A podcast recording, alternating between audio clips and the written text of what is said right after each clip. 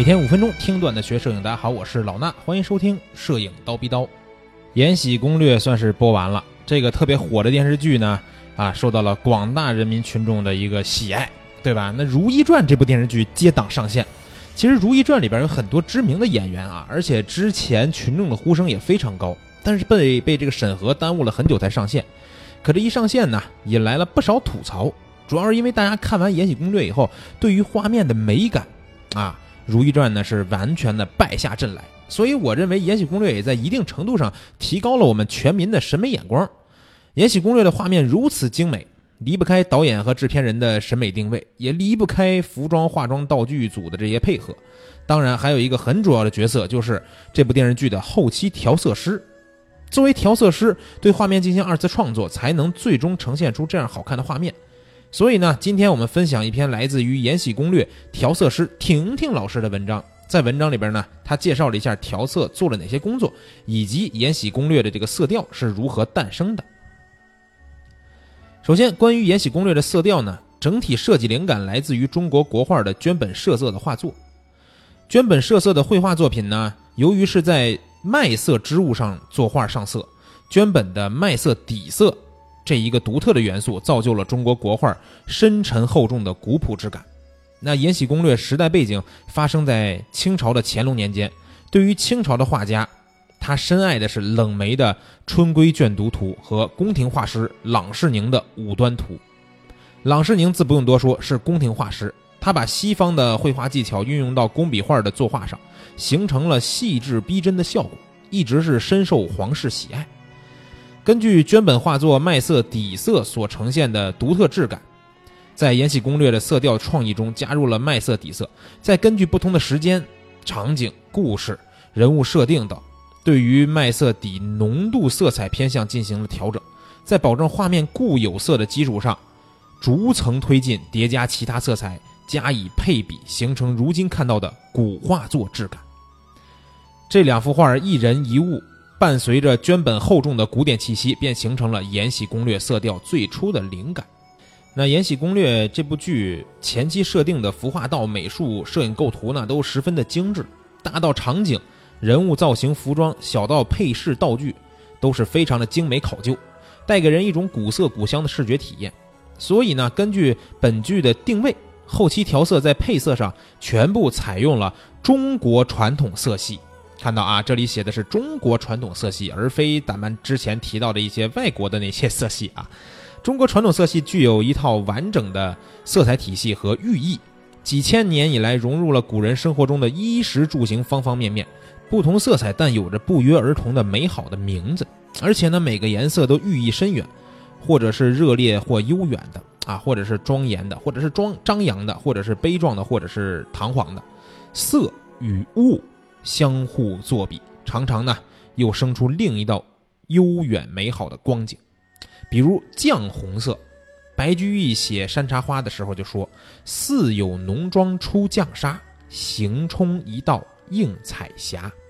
中国色系呢，用自己独特的魅力装点着古人的生活和精神世界。如今古装剧独树一帜。经久不衰，很大一部分原因也是由于古时候细腻精致的生活，现代是无法复制的。而中国色就像是装点这位古代可望不可及的美人的妆容一样，让人一见倾心，却又遥望难及。对于古装剧色调制作，一大难点在于各项配色与人物环境是否协调，是否能很好的服务于画面整体效果。古装剧中有时会出现像芭比粉啊、梦幻紫啊这种现代感比较强的工业染剂色，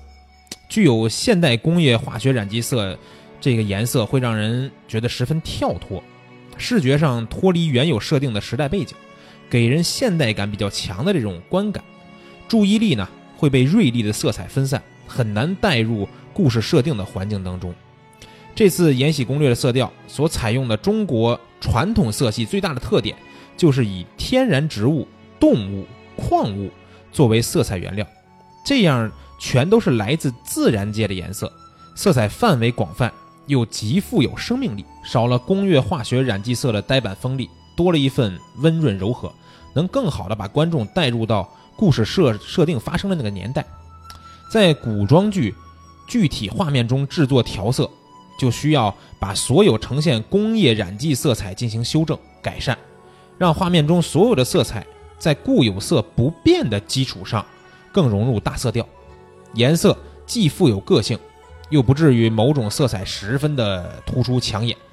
还做到还原突出质感的基础上，又不至于杂乱无章。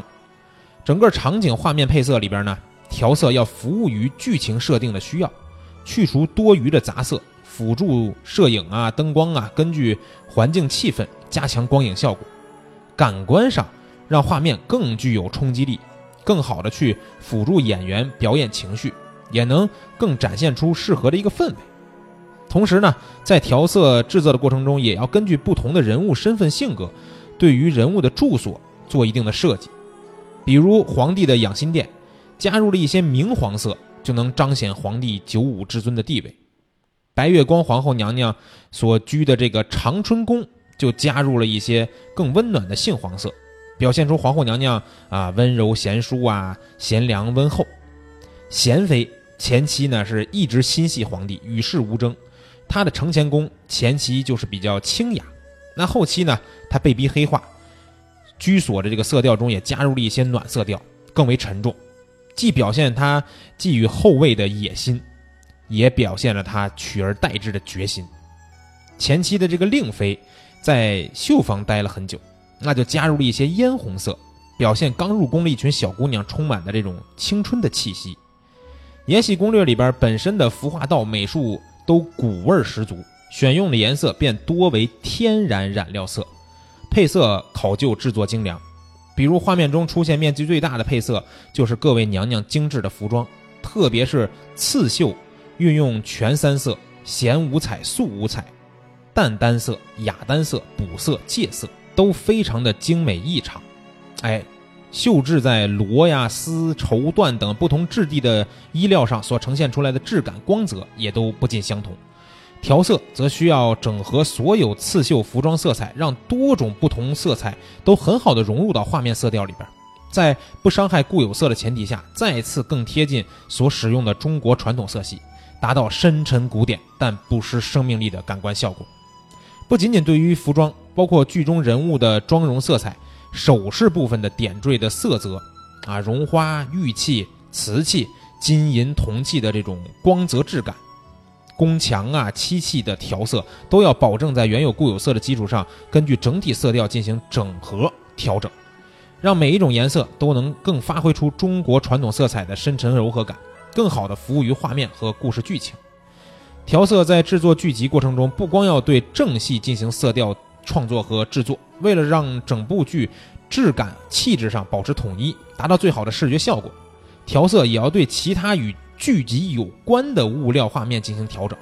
大家特别喜欢的片头画面中啊，为了让片头精致的画面和正戏更好的衔接，达到相得益彰的效果，调色对片头的色彩进行了调整，修正了更具有古画气氛的色调，让其与正戏色调达到呼应统一。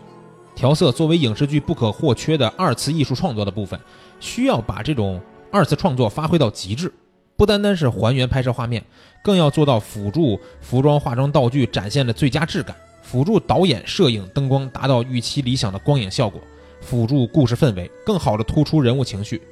画面色彩是一部剧最直观的感受，精准细致的一个色调制作，可以更好的在感官上迅速确立一部剧的定位和气质，为这部剧锦上添花。那我觉得婷婷老师作为《延禧攻略》。的这个调色师的工作完成的是非常好的，这个工作也显得非常重要。很多人都是被这个画面好看圈粉才继续看下去啊，像我就是。你说我平时看电视剧真的不多，但是呢，我发现这部电视剧的画面真的很好看，所以就看。然后这个剧情呢，越看越入迷了，哈哈。好看的画面谁都喜欢。那我也想了想，是不是能把这些调色思路运用到我们平面摄影的这种古风人像当中，对吧？毕竟都是古代的嘛。所以呢。我跟婷婷老师进行了一个深入的交流啊，说是交流啊，其实更多的是请教。请教之后呢，我对我之前这个体验式人像二点零课程拍摄的那几张古风人像作品，我拿出几张重新进行了一个调色，我觉得效果还不错。所以呢，也准备了一节免费公开课，想把一些色彩的知识呢分享给大家。九月四号，也就是今天周二的晚上七点，在腾讯课堂，我们的免费公开课等着大家来啊！想听课，这样去我们蜂鸟微课堂的微信号，记住啊，是蜂鸟微课堂的微信号，回复四个汉字“古代色彩”，记住这四个字啊，别输错了，“古代色彩”。